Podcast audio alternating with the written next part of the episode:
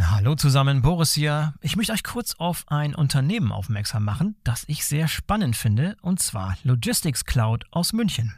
Spannend deshalb, weil Logistics Cloud ein neutrales Datennetzwerk für den Datenaustausch betreibt, das bereits 90 Prozent der weltweit tätigen Logistikunternehmen abdeckt. Und Leute, die die Logistics Cloud verwenden, sagen, man hat sofort das Gefühl, so sieht die transparente Supply Chain der Zukunft aus. Das ist natürlich eine gewagte Aussage, macht aber Sinn, wenn man sich anschaut, wie das Ganze tatsächlich funktioniert. Vereinfacht ausgedrückt kann man sich das so vorstellen, dass beliebig viele Shipper an das System von Logistics Cloud angebunden werden können, um Transportaufträge und Statusmeldungen an ebenso viele verbundene Logistikdienstleister zu übermitteln oder von diesen zu empfangen. Das hat zum Ziel, eine komplette Transparenz der Sendungsströme zu erreichen, wobei jede Sendung von mehreren Versendern zu mehreren Logistikdienstleistern verfolgt werden kann. Außerdem werden beliebig viele IoT-Provider an die Logistics Cloud angeschlossen, um Sendungsdaten mit IoT-Daten anzureichern und diese Rückmeldungen an die IT-Systeme der Kunden weiterzuleiten. Das neutrale Datenaustauschnetz der Logistics Cloud ist modular aufgebaut und somit maximal flexibel. Die Plug-and-Play-Lösungen lassen sich mit universeller Anbindung sowohl in bestehenden Lösungen als auch in neuen Anwendungen einfach einsetzen.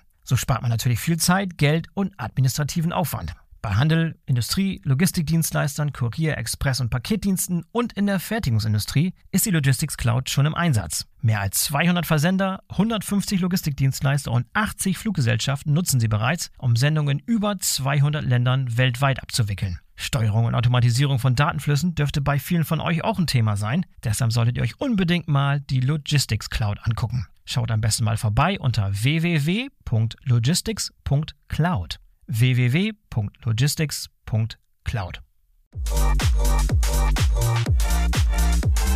Ja, hallo und herzlich willkommen zur zweiten Folge von Felgendreher und Friends, Diskussionen für Supply Chain Fans. Ich bin euer Host Boris Felgendreher und ich freue mich, dass ihr heute wieder zuhört. Heute diskutieren wir in unserer illustren Runde hier zwei aktuelle Themen, und zwar erstens die Entwicklung der globalen Seefracht. Die Boomzeit und Sonderkonjunktur der Containerreedereien in den letzten Jahren scheint nun endgültig vorbei zu sein. Frachtraten fallen, Kapazitäten steigen, Umsätze und Gewinne der Reedereien brechen ein. Doch was heißt das eigentlich für die Logistikbranche? Wer profitiert von der Situation und welche Entwicklungen sind für die kommenden Jahre zu erwarten? Thema 2.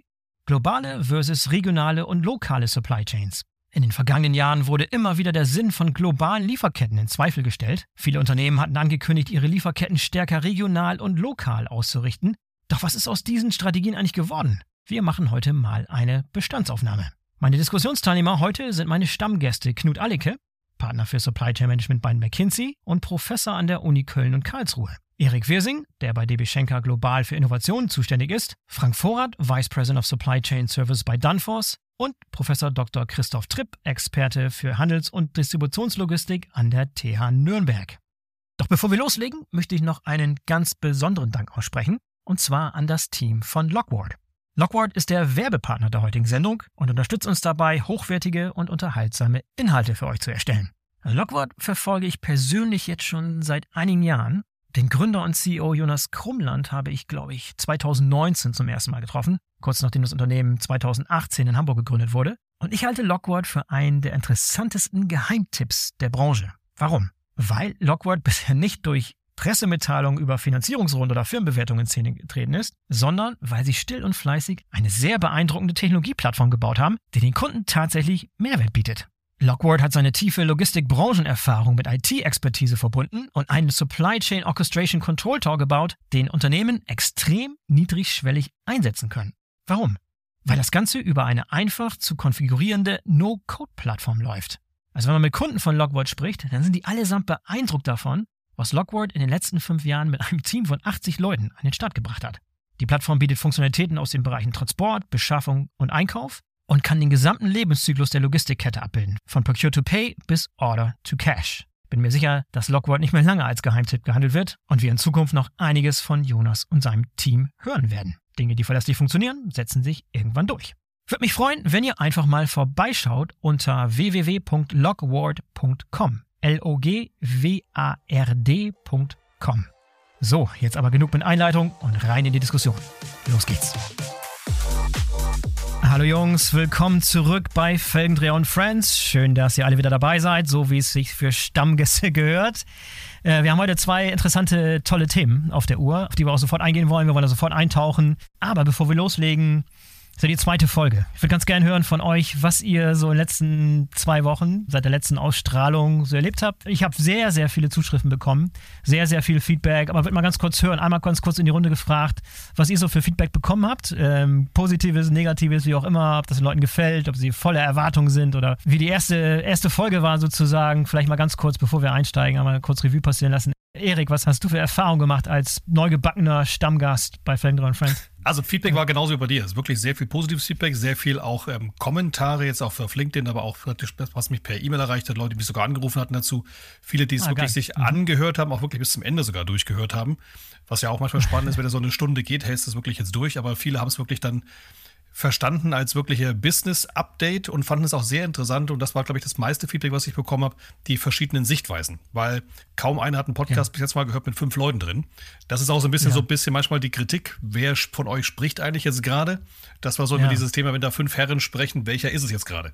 Ich glaube, wir müssen uns ein bisschen mehr disziplinieren, dass wir uns gegenseitig noch mehr beim Namen nennen. Wer ist jetzt dran und wer ist als nächster? Aber ansonsten, ich glaube, jeder freut sich auf den nächsten. Und mal schauen, wie es jetzt weitergeht. In der Tat, ja. Also nochmal ein Wörtchen dazu vielleicht.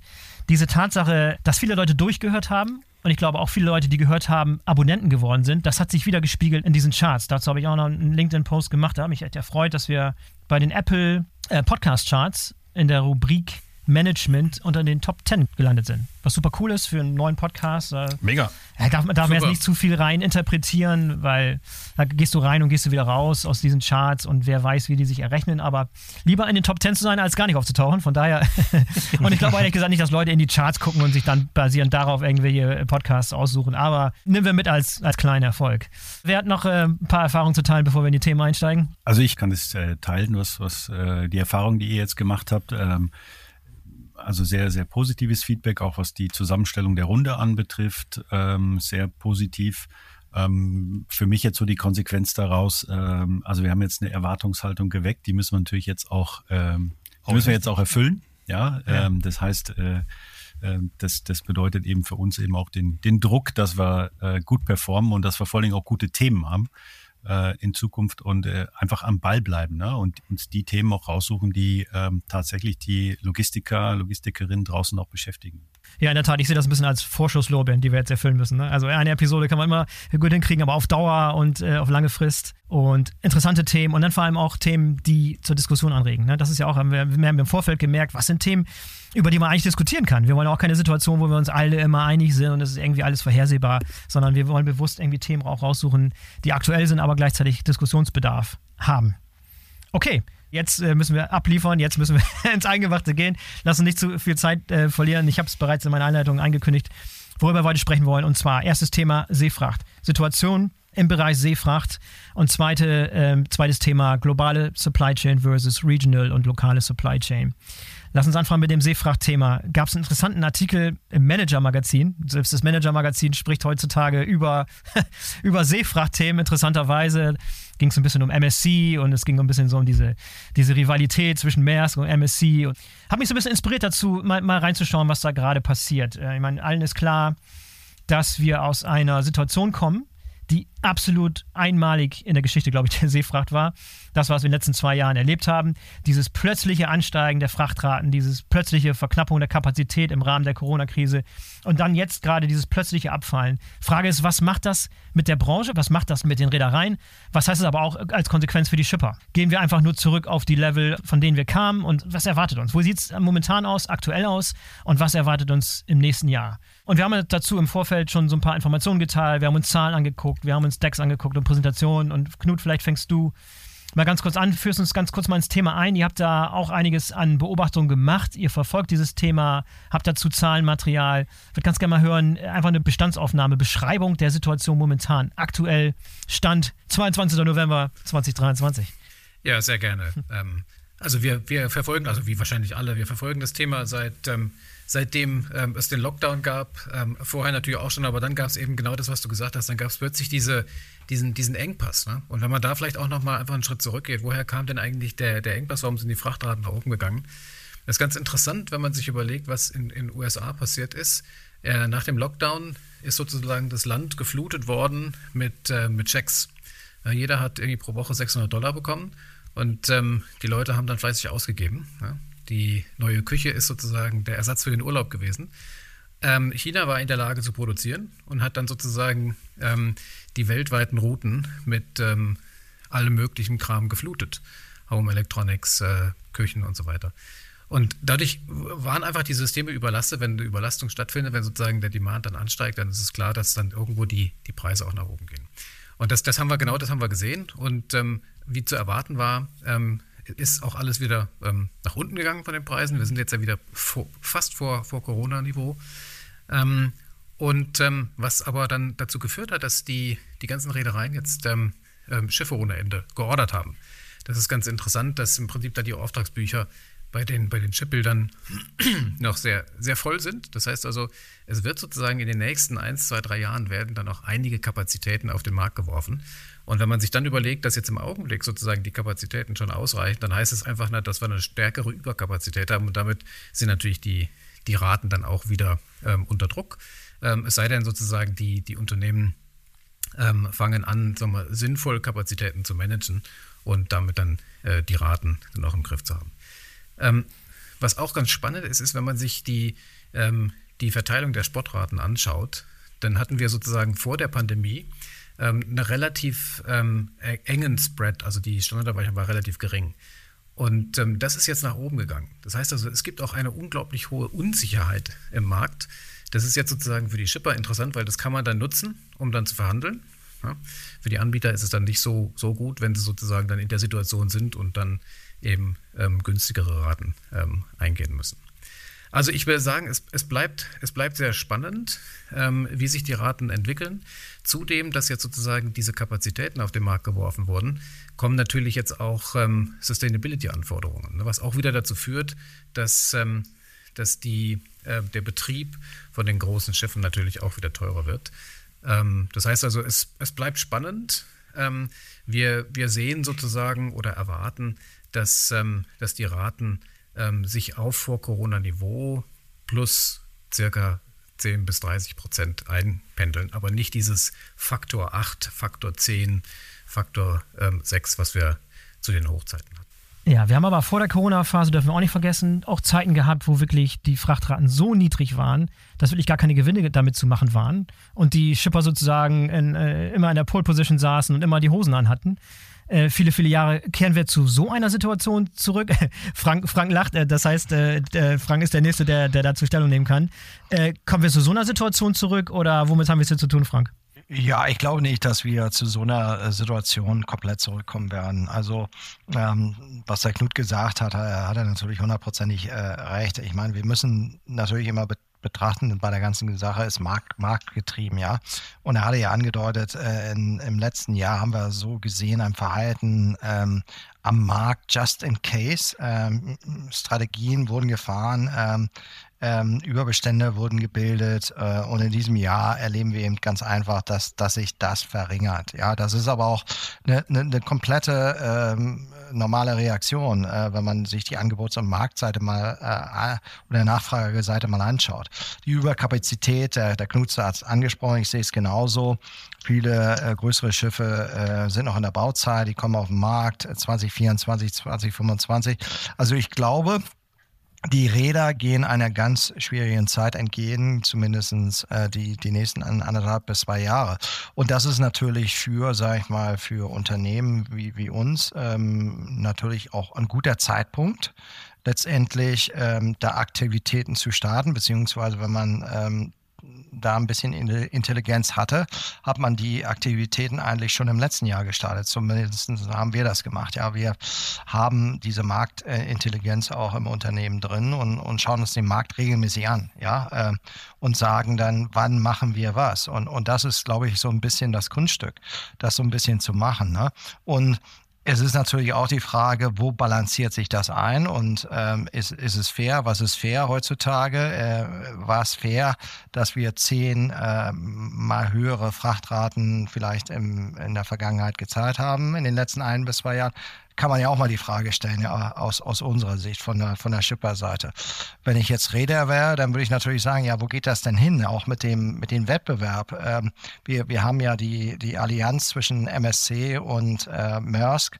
Das läuft irgendwann auch aus jetzt. Ähm, das ist ja, ist ja, glaube ich, bekannt. Und was passiert dann? Ja ja, auf dem, auf dem Markt. Äh, also im Grunde genommen, glaube ich, äh, werden wir sehen, dass der Wettbewerb in den nächsten anderthalb bis zwei Jahren massiv sein wird.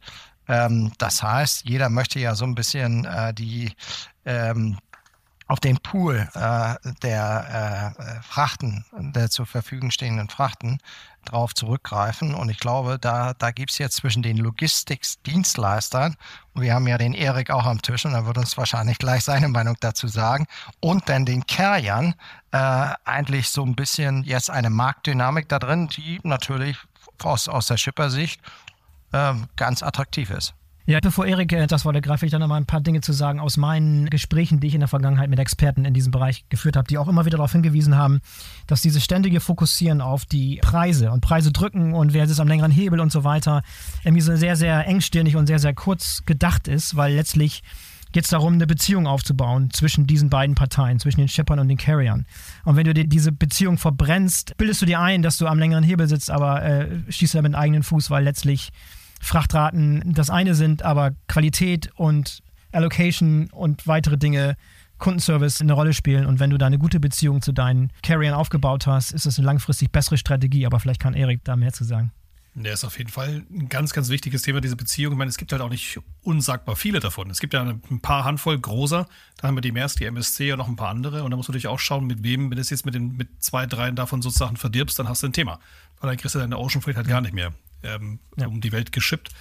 Nächstes Thema ist aber auch, und ich glaube, das war jetzt auch in, in der Pandemiezeit und in der Corona-Zeit, und da ging es ja kaum darum, dass wir irgendwie uns auf Preis im Wesentlichen konzentrieren konnten, sondern da war ja das Hauptthema auch Kapazität. Also wer hat überhaupt noch einen Container, um irgendwo was irgendwie von A nach B zu bringen?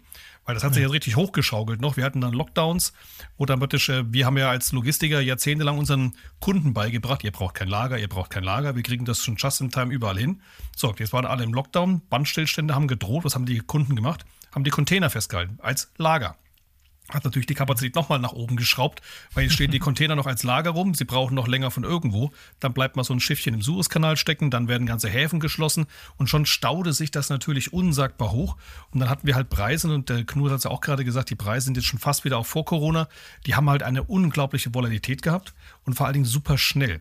Meine, wir sind von vor Corona, ein einfacher Container irgendwie von Asien nach Europa, irgendwie 1000 Dollar, ist in Corona teilweise auf 15.000 bis 20.000 Dollar hoch, also gleich im Container auf dem gleichen Schiff. Und jetzt sind wir wieder runter auf äh, irgendwie 1000 und teilweise drunter. Und das sind natürlich Spitzen, wenn du da Verträge hast, die irgendwie ein, zwei Jahre mit deinen Kunden sind.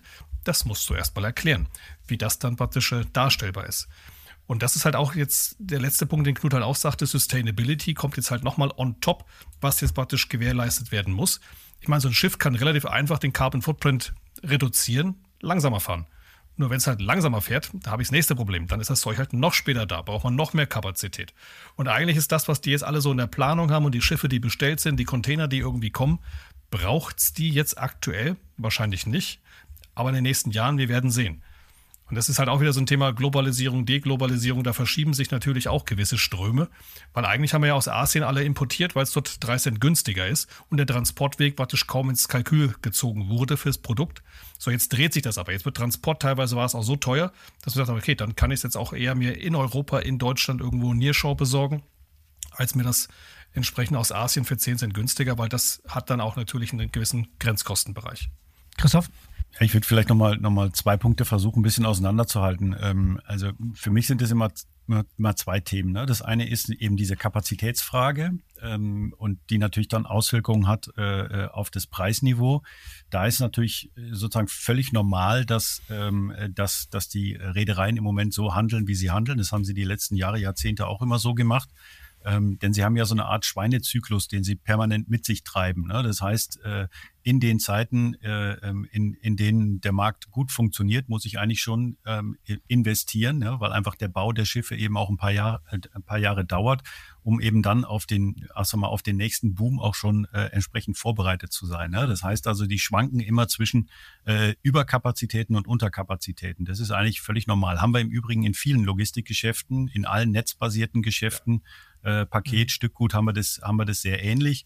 In der Seefracht und in der Luftfracht ist es halt extrem, weil einfach die Produktionsdauer der Kapazitäten, die ich brauche, einfach mehrere Jahre beträgt. Ne? Mhm. Deswegen äh, ist es so ein Faktor, den wir eigentlich immer haben. Ähm, dass natürlich jetzt die, die, äh, ähm, die Reedereien und diese Themen es sogar in die, in die höhere Wirtschaftspresse schaffen, liegt natürlich daran, dass es einfach immer schon ein Indikator für die Weltwirtschaft gewesen ist. Ne? Also was tut sich bei den Reedereien, wie agieren die, hat eigentlich immer damit zu tun, welche Erwartungen haben die eigentlich ähm, an die weltwirtschaftliche Entwicklung? So, das ist das eine. Das zweite, was ich auch sehr spannend finde, das haben wir jetzt noch nicht thematisiert, ähm, ist natürlich, wir haben oligopolistische Märkte, also äh, wenige Player, die eine starke Position haben und die immer so zwischen dieser starken Position und, und dann dem Betteln irgendwann um, um Frachten dann auch äh, sozusagen äh, sich permanent pendeln und drehen.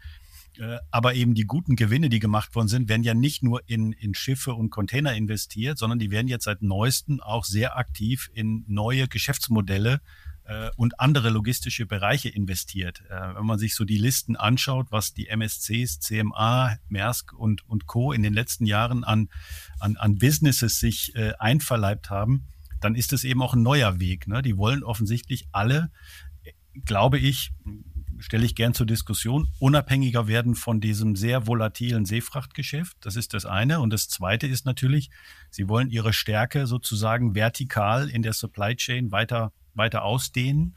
Äh, und, und natürlich versuchen, äh, irgendwo, ich will jetzt nicht sagen, dieser, dieser alte Begriff des One-Stop-Shoppings, den es mal irgendwann gab, äh, und der, der sich eigentlich überlebt hat, aber die wollen natürlich irgendwo auch äh, ähm, einem Unternehmen aus Industrie und Handel einen möglichst großen Teil der gesamten Wertschöpfungskette anbieten können. Das ist sicher auch eine Idee, warum ein Unternehmen wie Maersk in die Kontraktlogistik stärker reingeht, teilweise in den E-Commerce und ins Fulfillment reingeht. Ähm, mittlerweile fast alle größeren Seefrachtreedereien eben auch in den Luftfrachtbereich reingehen. Also da haben wir ja mittlerweile eine Entwicklung, die ist tatsächlich neu und und die spannt und die ist ja auch nicht ganz konfliktfrei. Ja? Wenn ein MSC im, bei der Hala einsteigt, dann ist es nicht konfliktfrei. Ne? Das war es in der Vergangenheit äh, auch nie. Also ich glaube, das sind die, so diese zwei Dinge. Das eine sind die Kapazitäten, das andere sind eben die Geschäftsmodelle, die sich äh, tatsächlich verändern. Bei den Kapazitäten ist es eine relativ normale Entwicklung, die wir eigentlich immer schon gesehen haben, dass sich die Geschäftsmodelle verändern. Und die Frage dann eben, ob das erfolgreich ist und gut ist, was da gemacht wird, äh, das würde ich gerne mal zur Diskussion stellen in der Tat merkst du es da am weitesten mit der Integratorstrategie. Ne? Die haben schon vor vielen, ich glaube 2016 damit angefangen. Äh, in, inzwischen mehren sich so ein bisschen die Zeichen, dass es gar nicht so einfach ist, wie sie es am Anfang vorgestellt haben. Auch dass das irgendwie ein Stocken gerät. Ähm, naja gut, schwierig. Man, schwierig. Man, man, man kann ja sagen, ich, ich glaube, Maersk versucht das ja schon seit, seit sehr, sehr langer Zeit. Ja, Also mit der Maersk-Logistik, dann Damco und so weiter und so fort. Ja, Das, das ist ja gar nicht so einfach, äh, das ja. einfach so umzusetzen. Ja, Und ähm, äh, eine integrierte Strategie, ja, wie attraktiv ist es äh, vom Markt, wie wird es angenommen, inwieweit spielen da die Logistikunternehmen oder Logistikdienstleister dann, dann auch mit. Äh, ich meine, wir haben Eriks äh, ja am, am Tisch hier. Äh, das ist ja auch, auch nochmal eine, eine interessante Betrachtungsweise. Ne? Also für mich ja, hat es ja, keiner hinbekommen. Weder CMA. Und wie glaubwürdig, Frank, ne? Ja, wie glaubwürdig. Also für, genau. für mich hat es keiner hinbekommen. Sie straucheln da ja alle. Also man sieht ja auch die Sparten jetzt auch Maersk, die jetzt praktisch in der Sparte da massiv jetzt Stellen abbauen, weil sie einfach reagieren müssen. Weil das natürlich auch, der, der Markt dreht sich, wenn du dann die Struktur nicht hast. Auch wie wir in der letzten Folge besprochen haben, dass jetzt viele ähm, Startups einfach so den, den, den Realitätscheck haben müssen und schauen müssen, ob das Ganze funktioniert. Genauso haben es die Großen auch, die einfach in neue Geschäftsmodelle neue Sparten reingegangen sind. Aber das ist generell schon ein Trend. Also das ist ähm, schon auch wichtig, Christoph, was du da gesagt hast, dass wirklich viele große Player einfach versuchen, was habe ich jetzt für Assets? Und jetzt haben die sich einfach eine goldene Nase verdient in den letzten Jahren und überlegt, wo kann ich denn das jetzt noch investieren? Die hatten einfach schlichtweg das Problem, was mache ich mit der ganzen Kohle jetzt? Wo gehe ich noch mit rein? Und haben natürlich da teilweise auch in Sachen investiert, die mal so gar nicht äh, Kerngeschäft waren, versucht in neue Sachen reinzugehen. Ich meine, Startup-Investments ist das eine, aber gerade wenn du in so eine Luftfahrt dann gehst, was ja wirklich ein konträres Geschäftsmodell ist, kann man sagen, ja, Portfoliospreizung, um ein bisschen praktische mehr auch Sicherheit zu haben, aber Du brauchst halt, genau wie wir es eben schon hatten, beim Thema Räder brauchst du auch in den anderen Branchen Kundenbeziehung, Kundenverständnis, Marktverständnis, die richtigen Partner, die richtigen Netzwerke. Und es ist nicht einfach nur ein Haus hinzustellen, wo dann irgendwie Logistik drin passiert, sondern da ist ja ganz viel davor und dahinter. Fängt mit IT an und hört mit Customer Support oder fängt mit Customer eigentlich an oder geht mit IT dann weiter. Um das alles zu integrieren, wird es halt komplex. Und das ist jetzt auch für viele dann Realitätscheck, aber das äh, auch nochmal zu sagen, was Christoph gerade meinte mit den neuen Geschäftsmodellen. Ich glaube, das ist so die letzten fünf, sechs, sieben Jahre generell in der Logistik ein großer Trend, dass viele äh, Schenker, DHL, Fiege, Kühne Nagel, alle auch nochmal gucken, was habe ich für Assets, was kann man damit noch machen und versuchen da auch neue Märkte zu erschließen. Und nicht alles davon wird funktionieren. Und das ist auch, glaube ich, gut so. Ein paar Sachen sollte man auch einfach mal versuchen, gerade in den Zeiten, wenn es halt möglich ist, um dann auch für die Zeiten, wenn es wieder härter wird, die jetzt auch dann kommen manchmal, vorbereitet zu sein. Ja? Das heißt, wenn einer an meinem Tischbein sägt, sollte ich vielleicht das nächste nebenbei schon schnitzen. Und wenn es dann durchbricht, dann drunter stellen können. Das habe ich auch noch nicht gehört, aber gut. Knut, dir noch was anzufügen? Ich finde, also Erik, was du gesagt hast, dass sozusagen jetzt, es wird, es wird geguckt, was, was kann ich denn eigentlich noch an neuen Services anbieten mit meinen Assets. Ähm, wo, wo ich immer, wo wir viele Diskussionen haben und ähm, wo mir wirklich was fehlt, und vielleicht könnt ihr das ja alle zusammen mal entwickeln, ist, wenn ich, wenn ich irgendwo ein Chip mit habe, aus Asien nach Europa, von Europa irgendwo hin, dann, dann, dann fehlt mir wirklich sozusagen so diese End-to-End-Betrachtung. Jeder sagt, er macht es, aber keiner macht es ja wirklich. Das sozusagen zwischendrin, wenn man dann irgendwann mal sagt, Mensch, der Container, der ist jetzt mal irgendwie zehn Tage zu spät. Warum auch immer. Am Hafen, der Truck vorher, was auch immer, länger in Customs Clearance gestanden. Und diese zehn Tage, die fehlen mir im Bestand. Und jetzt lade ich den um auf eine schnellere Route oder ich gehe sogar in Airfreight, weil sonst meine Produktionslinie stoppt. Ich weiß, dass Maersk da mal drüber nachgedacht hat, aber ich habe noch keine Lösung gefunden, die wirklich so diesen End-to-End-Gedanken, den wir ja immer propagieren, wirklich umsetzt. Also, wenn ihr da was habt, Sagt also es ist so dieses, dieses Thema Visibility. Gell? Also es geht ja immer so End-to-End-Visibility, aber wenn du fünf Logistiker fragst, was verstehst du unter Visibility, kriegst du mindestens sieben Meinungen. Das, und genau das, was du jetzt gerade meinst, Richtung End-to-End, -End ist genau das Komplexe. Also wirklich vom genau. Produzenten genau. bis zum Endverbraucher genau. mit den 1000 und der Supply Chain ist normal fragmentiert. Du hast halt gewisse Punkte, wo es übergeben werden muss. Genau. Es gibt für Einzelkunden Einzellösungen, die dann über irgendwelche Sensorik, IoT-Sachen, auch Plattformen dann wie die Project 44 und wie sie alle heißen, natürlich darstellen, aber auch deren Datenqualität ist rudimentär überschaubar gut. So, also den einzigen, den ich das zutrauen würde, äh, wenn das mal konkret sein würde, das wäre Amazon. Wenn Amazon da einsteigen würde, glaube ich, dann, dann würde es richtig interessant werden. Aber das ist die Frage, wollen sie das? Ne? Hm. Ja, es gibt ja immer diesen schönen Amazon-Effekt. Also wenn die irgendwo eine neue Branche einsteigen, dann gehen erstmal alle anderen runter. Das haben sie ja mit mehreren Sachen schon gemacht. Aber hast du recht, zuzutrauen wäre es denen. Möglichkeiten hätten sie aber wahrscheinlich auch, aber natürlich als Räder einzusteigen, dann müssten sie sich irgendwo ja, beteiligen. Genau. Also zutrauen, zutrauen kann man ihnen alles. Äh, wir sehen es ja jetzt auch, äh, die Ausweitung von Amazon Web Services auf Amazon äh, Supply Chain Services. Ja, Klar. das ist ja eine Sache, glaube ich, im April. Ich weiß nicht, ob ihr das mitbekommen habt. Also zuzutrauen ist das denn schon. Also die haben ja sogar ganz offen letzte Woche, glaube ich, hm. kundgetan, dass Amazon möchte, dass wirklich Logistik als großes weiteres Standbein für sich entwickeln. Hm. Also die, da werden wir noch einiges ja. hören, glaube ich. Und, und vielleicht, vielleicht, um dann noch, noch eine weitere Challenge dazuzufügen, ähm, diese, diese Visibility ist auch immer ganz nett. Ne? Und, aber ehrlich, ganz ehrlich, was bringt es mir denn, wenn ich weiß, dass der Container jetzt irgendwo zwischen Asien und Europa gerade ist und eine Realtime-Information habe? Was ich wissen will, ist, wie viel ist er zu spät oder zu früh?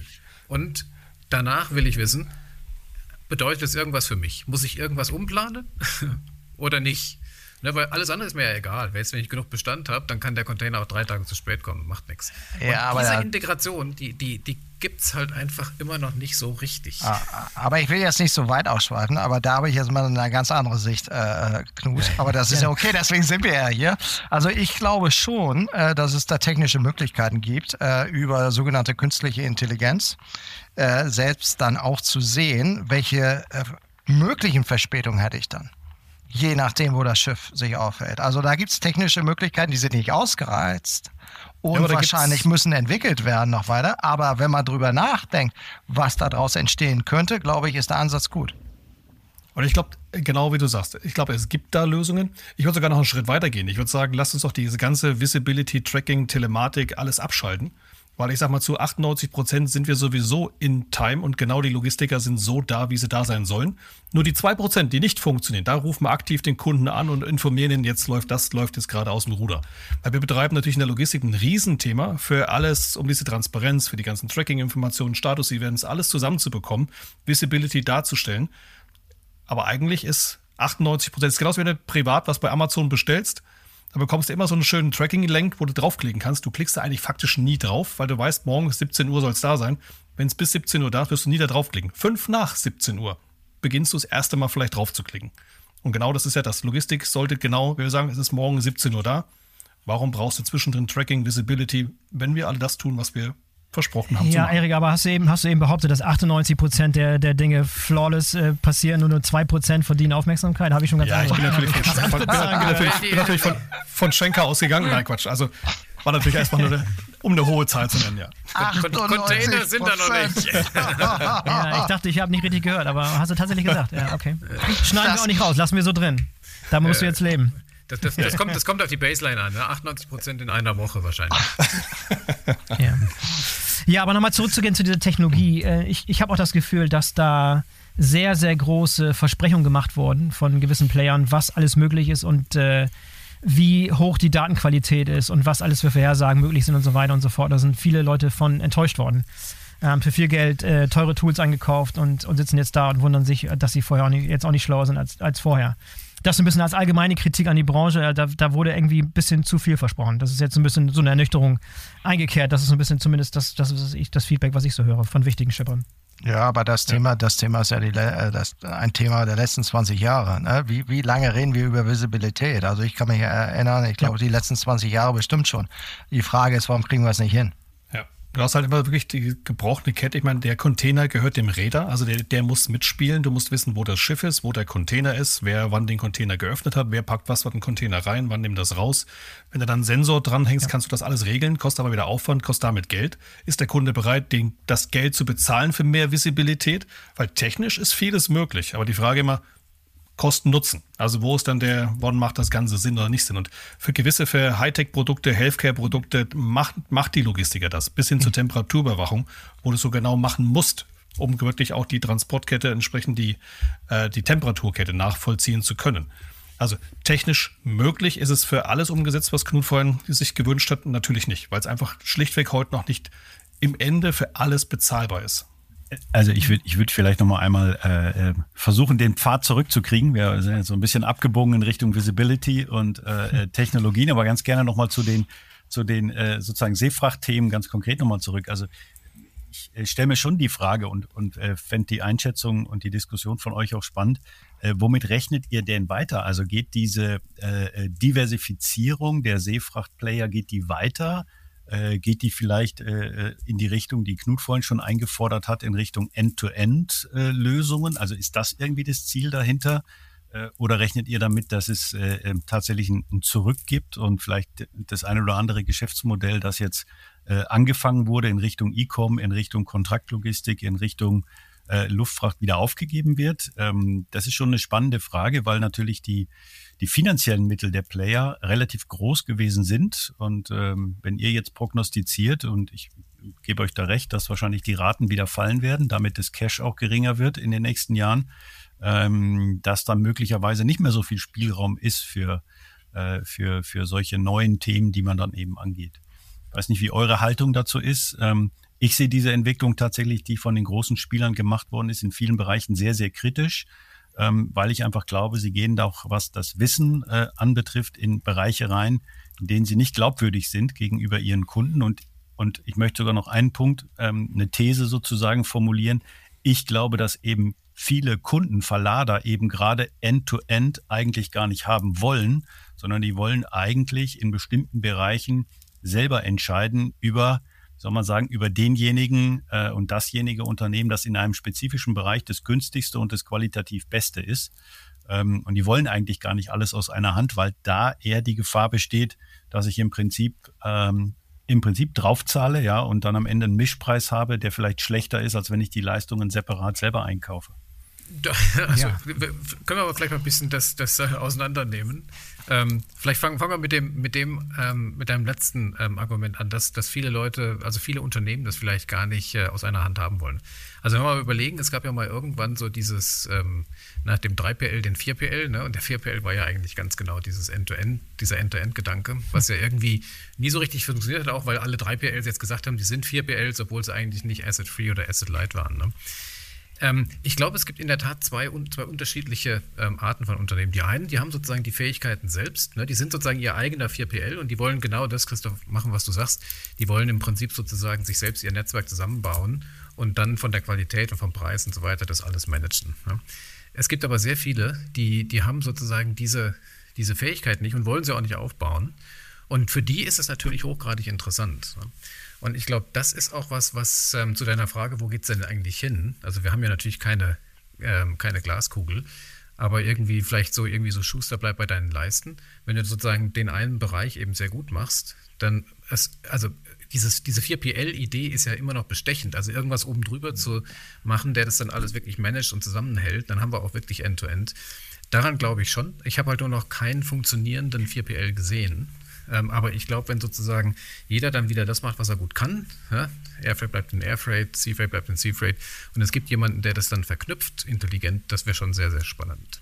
Teile ich die Meinung. Ich glaube, das ist die Verknüpfung gerade. Das ist ja eigentlich das, die Kunst des Spediteurs. Wir sind ja eigentlich, was hat der Logistiker eigentlich gemacht? Früher hat keiner verstanden, wie wir Supply Chains eigentlich zusammenbringen und wie wir den wo wir das herbekommen und wie wir das von A nach B transportieren. Also wir hatten eine komplette Intransparenz und das war eigentlich der Mehrwert des Logistikers, dass wir genau diese, Trans diese Intransparenz ähm, ja, darstellen konnten und abwickeln konnten. Mittlerweile haben wir halt eine Hypertransparenz, das heißt, jeder kann eigentlich zu jeder Zeit alles sehen, wenn er denn möchte und kann auch theoretisch sich Supply Chain selbst zusammenbauen. Und somit werden diese Spezialisierten zwischendrin natürlich interessant. Ich glaube aber auch, dass es nicht nur eine Frage der Carrier sein wird, sondern auch der Häfen, weil die spielen natürlich auch eine entscheidende Rolle mit. Wo fahre ich eigentlich an und wie ist dann eigentlich der Hafen-Hinterlandsverkehr? Weil das kann durchaus auch spannender sein. Da gibt es auch ein paar Häfen, die kleinere Schiffe nur vertragen, gleichzeitig aber einen super Hafen-Hinterlandsverkehr haben. Natürlich ist es auch interessant, die anzufahren, um dann entsprechend halt, wenn die Schiene oder der Straße hinten dran das günstig woanders hinbringt, dann muss ich nicht über die großen Häfen dieser Welt entsprechend das bringen aber. Aber der Ansatz ist ja auch einfach mal drüber nachzudenken, über die Gesamtkapazität, ja. Äh, wir reden ja nur über die Kapazität jetzt vom, vom Räder. Wenn ich jetzt zum Beispiel die Endkette abbilde und sage, naja, eventuell kann ich dann mit, mit meinem äh, Trucking-Bereich mehr Geld verdienen, weil vielleicht es steht ja eine Situation, in den USA haben wir sie ja im Moment, dass es wenig Kapazität in dem Bereich äh, gibt. Wenn ich jetzt eine Gesamtlösung anbieten kann als Räder äh, wie Maersk, habe ich natürlich einen Vorteil, dass ich diese Sachen einpreisen kann. Vielleicht in dem Trucking-Bereich und nicht so sehr in dem äh, äh Port-to-Port-Geschäft. Da muss man ja auch mal drüber nachdenken. Ne? Dann wird es eine Mischkalkulation, aber vielleicht in der Summe bin ich mehr profitabler muss ich dann aber überlegen, mache ich es jetzt mit einem sogenannten Asset-Modell oder mache ich es mit, mit einem Asset-Light-Modell? Das ist ja auch eine, eine, interessante Geschichte, mal, mal drüber über so eine Geschäftsmodelle nachzudenken. Ja, 100 Prozent. Und ich glaube, ich musste eben so ein bisschen schmunzeln, als Knut sagte, dass die, die 3PL sich alle 4PL auch genannt haben. Ich glaube, das haben ähm, viele gemacht. Der Impuls nagt da immer sehr nahe, dass wir das doch einmal, der Spediteur ist ja klassisch ohne Assets und hat ja gar keine Assets und verteilt das natürlich, deswegen sind wir per se immer alle schon immer ja irgendwie neutral. Das sind wir natürlich nicht.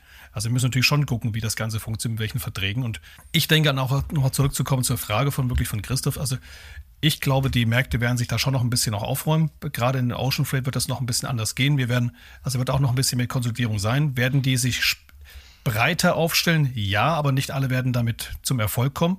Der eine oder andere wird es schaffen, aber nicht viele von denen. Es wird eher, glaube ich, über große Kooperationen dann laufen, die dann eher so das Ganze darstellen werden. Oder auch die Frage natürlich, welche neuen Verkehrsmittel kommen den nächsten Jahren noch dann auf uns zu und welche Alternativen? Was wird irgendwann mal den Ocean Freight Container ersetzen? Da sind wir jetzt noch mehrere Jahre im Plus. Aber auch das, ich meine, wir reden mittlerweile auch über Hyperloop-Strecken bis da aus Asien das Ganze nach Deutschland kommt, haben wir, glaube ich, noch ein paar Jahre. Ob wir fünf das noch erleben, weiß ich nicht. Aber Tendenzen gibt es natürlich auch in so eine Richtung. Bisschen hat das natürlich auch die Produktion sich ein bisschen in gewissen Bereichen, noch nicht überall, auch wieder näher rankommt und ich vielleicht für gewisse Dinge auch so ein bisschen so dieser Sustainability-Gedanke, muss denn das alles hergeschifft werden von irgendwo? Da wird die Bevölkerung ja auch zunehmend mehr sensibilisiert. Aber doch sehen wir da keinen Abschwung. Also das ist noch viel auch wollen, aber noch nicht tun. Das war eigentlich schon der perfekte Übergang zu unserem nächsten Thema Global versus Regional und Local. Aber ich habe gesehen, dass Christoph noch einen kleinen Gedanken anfügen will, bevor wir zum nächsten Thema, zum verwandten Thema wechseln wollen. Ja, äh, passt, glaube ich, ganz gut und ist, ist sozusagen auch vielleicht ein, äh, ähm, nochmal ein abschließender Gedanke dazu, äh, was du vorhin auch gesagt hast, Boris. Ähm, du hattest ja gesagt, ähm, du hörst eben auch ähm, so diese Frage des Vertrauens äh, eben durch diese schwankenden Preise, Preiserhöhungen Preissenkungen. Ich glaube, wenn man natürlich jetzt tatsächlich an End-to-End-Lösungen denkt, äh, dann ist natürlich eins ganz wichtig. Das mache ich als verladenes Unternehmen nur, wenn ich ein extrem hohes Vertrauen zu demjenigen habe, an den ich das gebe. Und äh, ja. das ist eben genau der Punkt. Ähm, genießen tatsächlich die äh, Reedereien das notwendige Vertrauen äh, und können sie das in den nächsten Jahren erfolgreich aufbauen, damit sie tatsächlich wirklich ein ernstzunehmender Player bei solchen End-to-End-Lösungen eben auch sind. Ja, äh, das stelle ich einfach in Frage, weil eben äh, ich Ähnliches höre, wie du äh, vorhin skizziert hast, Boris, äh, dass es oftmals auch eine große Verärgerung gibt äh, aufgrund äh, äh eben der Preisanpassung, also dieser Nach-Corona-Effekt, äh, sage ich mal, äh, mit den Preisen mal 10, mal 15, äh, mal 20 teilweise, der halt ja. noch ganz schön nach äh, und der ist nicht unbedingt vertrauensfördernd gewesen, um es mal so auszudrücken. Ja, ja vollkommen recht. Das stimmt.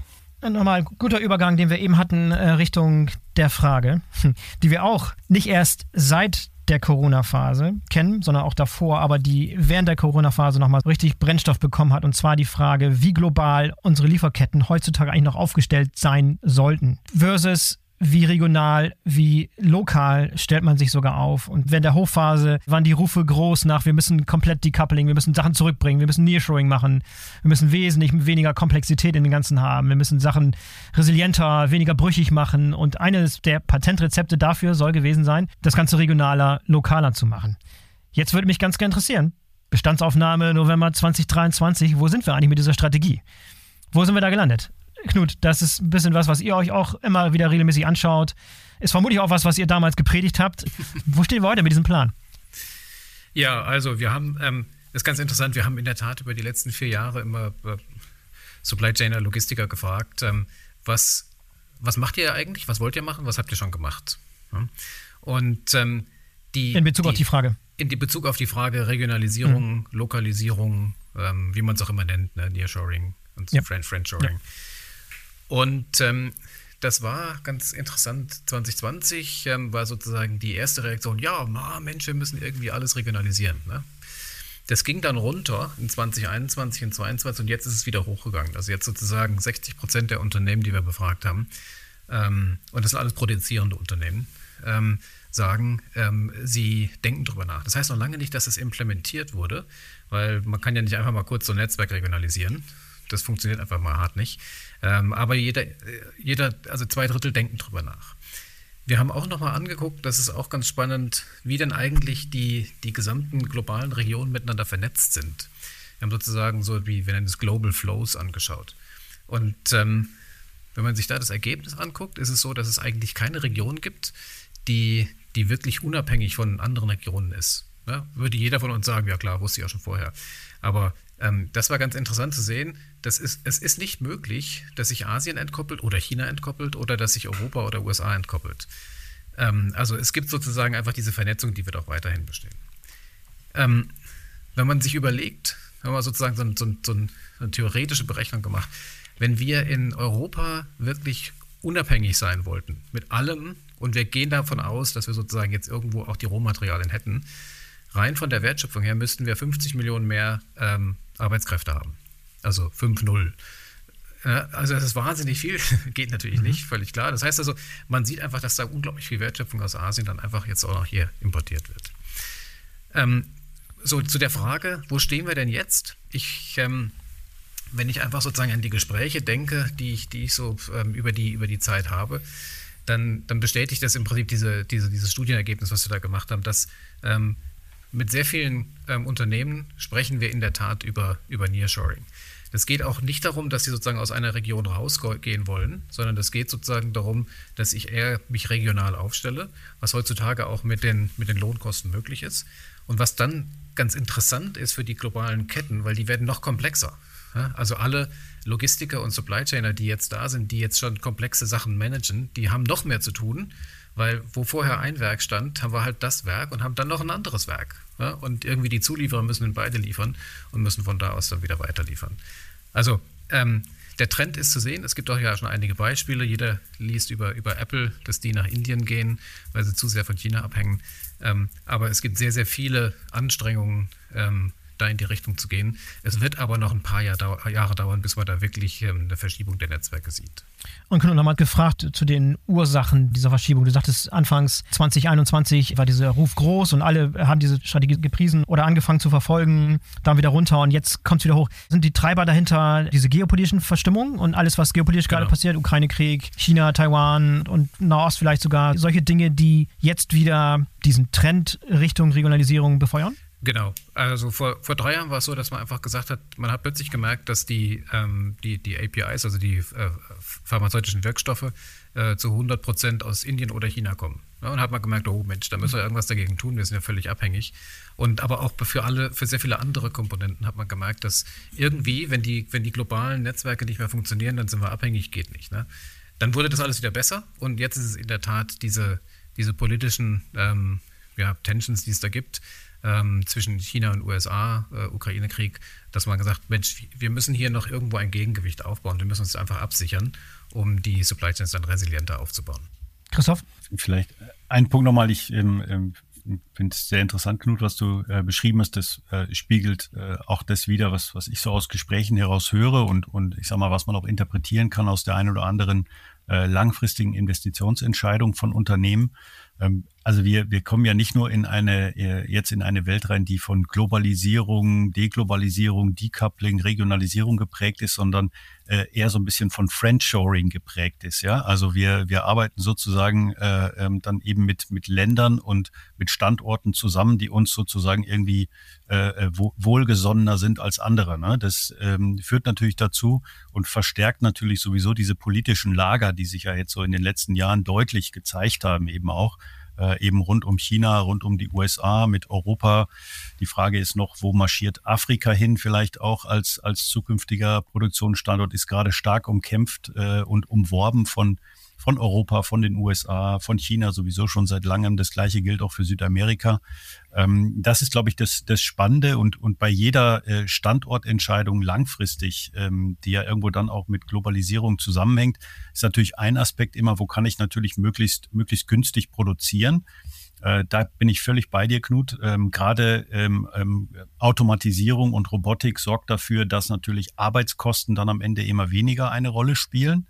Ähm, das ist sozusagen das eine. Das andere ist natürlich, dass ich häufig aber auch, äh, um in Märkten vertreiben zu können und präsent sein zu können, muss ich eben auch in diesen Märkten äh, produzieren. Das spielt natürlich schon auch eine Rolle. Ähm, also in manchen Bereichen kann ich gar nicht regionalisieren in dem Sinne, sondern da muss ich zusätzlich dann eben noch globalisieren, selbst wenn ich vielleicht für bestimmte Märkte äh, dann tatsächlich ähm, eben an meiner Strategie festhalten kann. Also da habe ich manchmal auch gar nicht die Möglichkeit. Und ein letzter Gedanke, ähm, ich meine, diese Decoupling-Thematik, die ist natürlich massiv politisch getrieben. Ähm, ne? Das ist natürlich schon massiv äh, von der europäischen Politik, auch von der amerikanischen Politik sehr stark ähm, getrieben worden.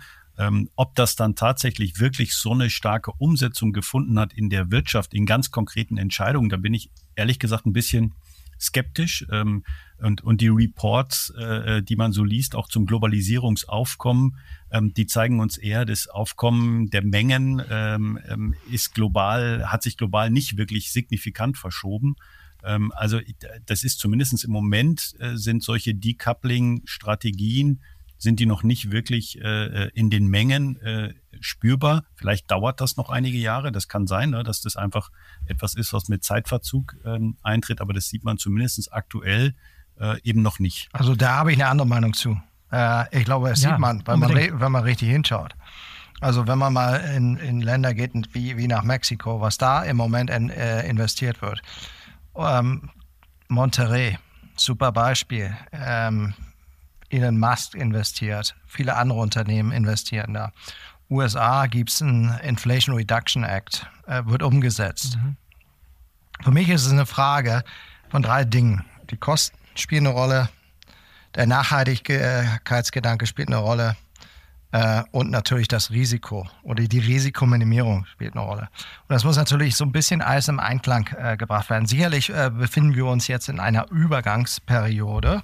Sicherlich, äh, gebe ich Knut auch recht, sind globale äh, Lieferketten so miteinander vernetzt. Ähm, sie können einfach auch nicht so einfach äh, voneinander entzerrt werden. Aber trotzdem sehen wir massive Sachen auf dem Markt. Wir machen sie selbst auch, zum Beispiel. Wir investieren massiv in eine Regionalisierungsstrategie, die wird umgesetzt von unserer Seite. Es dauert nur ein bisschen länger. Ja, der Markt hat sich ja auch ein bisschen anders entwickelt, wie wir uns alle wahrscheinlich das äh, im Moment vorgestellt haben, aber es wird umgesetzt. Ich würde vielleicht sogar nochmal die Logistikerbrille ein bisschen reinbringen, weil ich glaube, das ist ähm, das, was Knut am Anfang sagte, dass sie über die Jahre sich das gerade ein bisschen verschoben hat. Ich glaube, als es 2020 mit der Pandemie und Lockdowns losging, sind alle ganz sehr aufgescheucht gewesen und gesagt, wir müssen jetzt ganz schnell deglobalisieren, wir brauchen einen anderen Supplier, wir brauchen irgendwas mehr vor Ort und wir können jetzt nicht auf äh, Asien, China irgendwie angewiesen sein. Da haben aber viele sind erstmal da bewusst geworden, dass sie eine ein, ein Supplier, ein Lieferantenstrategie bei ganz vielen Sachen hatten. Und das hat sich eher geändert, dass viele jetzt drüber nachgedacht haben, ich brauche einen Plan B. Ich brauche einen Plan C. Mhm. Und das kann dann eher genau dieses Deglobalisierung oder Nearshoring auch ein bisschen dann sein, dass ich überlege, wo habe ich denn noch andere Alternativen, wenn Plan A nicht mehr funktioniert. Und das sag mal, auch der Logistiker hat dann ganz, ganz viele Fragen gestellt. Mensch, Schenker, ihr habt doch mit ganz, ganz vielen zu tun. Wer macht denn noch was ähnliches? Wo kann ich denn das auch noch her tun? Wo habt ihr denn vertrauensvolle Lieferanten für andere Kunden? Und dieses Beraten, Consulting-mäßig hat dann plötzlich der Logistiker auch zunehmend mehr gemacht. Und wir haben auch ganz viele Kunden, die gesagt haben, wir gehen jetzt wieder zurück. Wir machen das alles jetzt in Deutschland, alles in Europa. Faktisch getan haben sie wenige. Also super wenige. Und das ist, ja, kann auch sein, das hat mit Zeitversatz zu tun, weil zu einer Lieferantenbeziehung baust du auch nicht mal zack und morgen ist die irgendwie neu. Deswegen, ich glaube auch, dass was, äh, was Frank gerade sagte, dass es wird investiert, auch im Ausland. Das ist dann auch wieder sehr politisch, manchmal so ein Fähnchen im Winde, ja? weil es gibt mal da Fördermittel, da nicht, da gibt es eine Subvention, da nicht. Dann ist das morgen wieder weg, neue Regierung an der Macht. Argentinien wieder was ganz anderes jetzt gerade. Also da kann ja von morgen auf übermorgen wieder ganz andere Sachen sehen. Und ich glaube, wenn du dich dann nur auf die Fördermittel verlässt, wird es natürlich auch. Ja, ja aber ist es, ist, es nicht, äh, ist es nicht eine Frage auch, gehen wir nicht von einem wahrscheinlich freien Markt in einen mehr regulierten Markt? Also wenn wir uns jetzt einfach mal die, die Sachen hier anschauen in Europa, was, was gerade so in den letzten Jahren passiert, äh, gerade von der EU, gehen wir, stellen wir doch alle fest, wir gehen doch mehr in einen regulierten Markt rein von, von den gesetzlichen Vorgaben, äh, wenn wir über CBAM und, und diese ganzen Geschichten nachdenken. Es wird ja immer mehr reguliert. Das heißt, es wird ja dann auch, oder wenn die Rahmenbedingungen gesetzt, um letztendlich die die Voraussetzungen stellen, um Regionalisierung äh, zu können oder zu müssen.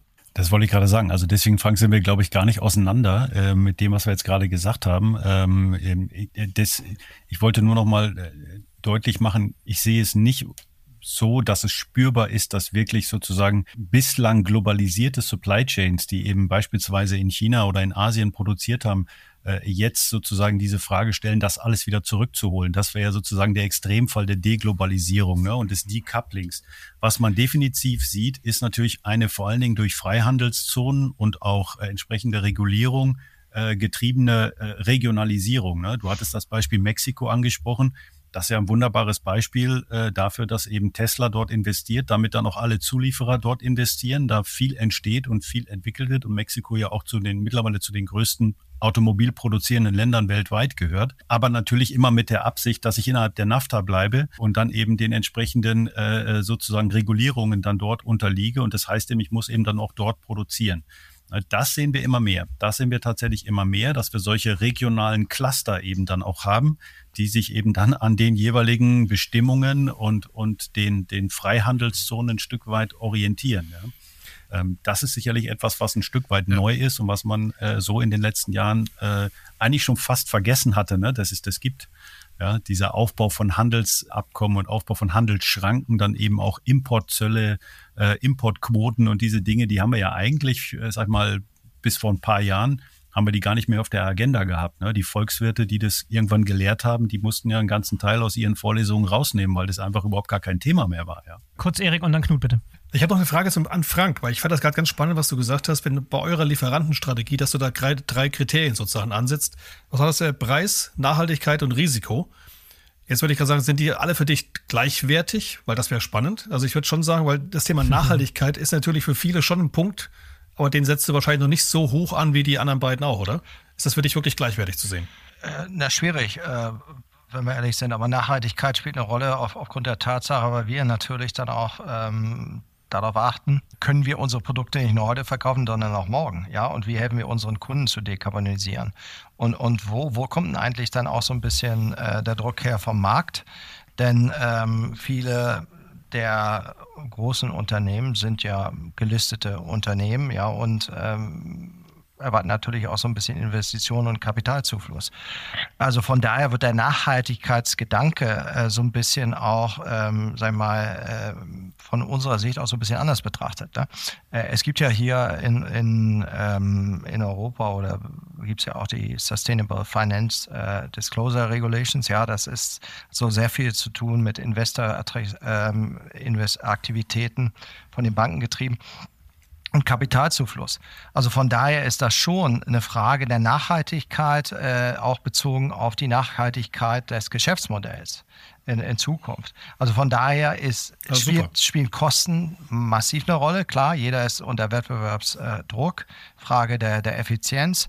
Ähm, Nachhaltigkeit spielt extrem eine Rolle, wird bei vielen Unternehmen massiv unterschätzt äh, was das bedeutet, nicht nur heute, sondern auch in Zukunft, Nachhaltiggedanke, Nachhaltigkeitsgedanke des Geschäftsmodells und natürlich auch Risikominimierung. Ja, wenn ich diese ja, langen Lieferketten habe und ich äh, äh, ähm, importiere aus, äh, aus Asien, produziere in Europa, habe ich ein Risiko. Äh, ja, Kosten, aber auch ein Risiko. Und wie, wie kann ich mit diesem Risiko umgehen? Ja, finde ich super. Also ich teile 100% deine Meinung. Also viele Firmen schreiben sich das eher auf die Liste. Ja, wir sind jetzt alle, Nachhaltigkeit ist ganz weit oben, aber wirklich tun ist dann immer, die letzte Konsequenz fehlt. Und beim, was ich auch toll fand, gerade bei dir, das Thema nachhaltiges Geschäftsmodell, weil auch das muss natürlich langfristig funktionieren. Ich habe gerade die Woche ein schönes Wording gehört, das fand ich ja als Satz richtig schön. Das war ein enkelfähiges Geschäftsmodell. Also jedes Geschäftsmodell, was wir anstreben, sollte enkelfähig sein. Finde ich super. Also ja. wir machen das ja nicht nur für uns und für jetzt, sondern es soll ja auch noch morgen und übermorgen funktionieren. Mir gefällt aber, da denke ich zu dir einen Enkeltrick und das ist das, was Knut, Knut, du hattest eben noch zwei gemeldet, was noch was anfügen? Ja, genau. Äh, spring noch ein bisschen zurück zu den, zu den globalen Flüssen, was, was Christo erwähnt hat, dass wir, dass wir sozusagen jetzt noch den Effekt nicht sehen. Also in der Tat glaube ich, es, es, es, dauert noch ein bisschen. Und, und der, der einfache Grund ist, wenn wir uns mal überlegen, was wird denn eigentlich verlagert, da wird sozusagen immer ein, ein Teil der Wertschöpfungskette wird verlagert. Ne? Das heißt aber im Prinzip ja, dass dann die Vorprodukte auch noch fließen, ähm, beziehungsweise die Endprodukte woanders hin fließen. Ne? Das heißt also, die Volumenströme, die ändern sich ein bisschen, aber es ist nicht Original. so, dass plötzlich nichts mehr geht. Und das ist immer ganz wichtig, dass man das irgendwie auch ähm, berücksichtigt. Und dadurch, dass wir sozusagen dann die, dass die, die, die Netzwerke komplexer werden, kann es durchaus auch sein, dass es für eine, für eine gewisse Zeit noch so bleibt. Das heißt, wenn man sich die globalen Ströme anschaut, dann würde ich jetzt auch nicht erwarten, dass da jetzt sehr, sehr schnell was passiert, ähm, sondern das dauert einfach noch ein bisschen. Und man mhm. muss natürlich auch dran denken, dass, ähm, Frank, wenn ihr jetzt was in, in, in, Mexiko aufbaut, habt ihr denn da genug Talent? Ne? Ist denn da die Infrastruktur da? Kennen die Leute sich denn aus? Gibt es da genug Ingenieure? Was ja immer auch so ein bisschen vergessen wird, wenn dann über China gesprochen wird und das geht jetzt alles nach Indien. China hat irgendwie 10, 15 Jahre gebraucht, um das alles aufzubauen. Da kann man ja nicht jetzt erwarten, dass ein anderes Land es einfach mal so absorbiert. Ne? Also auch das ist wieder was, was jetzt in Gang gesetzt wird und was natürlich auch dann lange dauert, bis es dann aufgebaut ist. Ja, ich meine, äh, Wissenstransfer, das dauert seine Zeit, das, das stimmt. Aber ich glaube, ähm, um, um deine Frage zu beantworten, ja, wenn man, wenn man sich einfach mal die die Fähigkeiten in Mexiko anschaut, ich meine, da gibt es ja auch Unterschiede, ja. Wenn wir über, äh, sagen wir mal, Puebla sprechen, Puebla äh, im, im Automobilbereich ist ja nicht erst seit gestern da, ja ähm, Monterey im Technologiebereich ist auch nicht erst seit, seit gestern da, ja. Ähm, also da gibt es sehr viele Fähigkeiten schon, ja. Und, und sicherlich äh, gibt es da gewisse Cluster in der Welt, da, da gibt es Fähigkeiten und die Fähigkeiten werden sich massiv verbessern. Wenn man, wenn man sich anschaut, es wird massiv investiert in eine Infrastruktur, es wird massiv investiert in, äh, in einer äh, Lieferantenstruktur in, in Mexiko. Das ist ein Hotspot. Äh, sicherlich, wenn man jetzt andere Sachen dann sich anschaut, wie, Vietnam, das dauert natürlich ein bisschen länger. Ja? Also da muss man natürlich dann sagen, äh, geografisch gesehen, vielleicht in der einen Region dauert es etwas länger, in der anderen Region vielleicht geht es etwas schneller. Ne? Aber ich glaube, wir werden in den nächsten, das ist jetzt mal meine äh, persönliche Prognose, in den nächsten fünf bis acht Jahren massive Verschiebungen sehen in der Welt. Ja, das glaube ich auch. Bin ich bei dir. Okay, Jungs, ich schaue mal gerade auf die Uhr und merke, dass wir schon wieder knallhart auf die Stunde zulaufen. Und die Zeit ist verflogen. Das heißt, ich, ich glaube, das war eine sehr, sehr gute Diskussion. Habe ich auch daran gemerkt, dass ich äh, in vielen Fällen gar nicht eingreifen musste, sondern ihr habt euch sozusagen das Mikrofon selber weitergereicht, was natürlich hervorragend ist. Das ist ein Zeichen für eine gesunde Diskussionskultur. An dieser Stelle vielen, vielen Dank, dass ihr dabei wart. Äh, toll, dass ihr diese Themen so umfassend und so ehrlich diskutiert habt. Und ich freue mich auf die nächste Folge und auf die nächsten Themen. Äh, wie gesagt, wir sind offen für Inspiration, für Themen. Denkt dran, dass die Themen aktuell sein sollen und auch genügend Gesprächs- und Diskussionsbedarf und ein bisschen Zündstoff an einer oder anderen Stelle vielleicht auch. Würde uns super freuen, wenn ihr beim nächsten Mal wieder dabei seid. Für heute sagen wir alle Tschüss und auf Wiederhören. Bis zum nächsten Mal. Ciao, ciao. Ciao. ciao. Servus.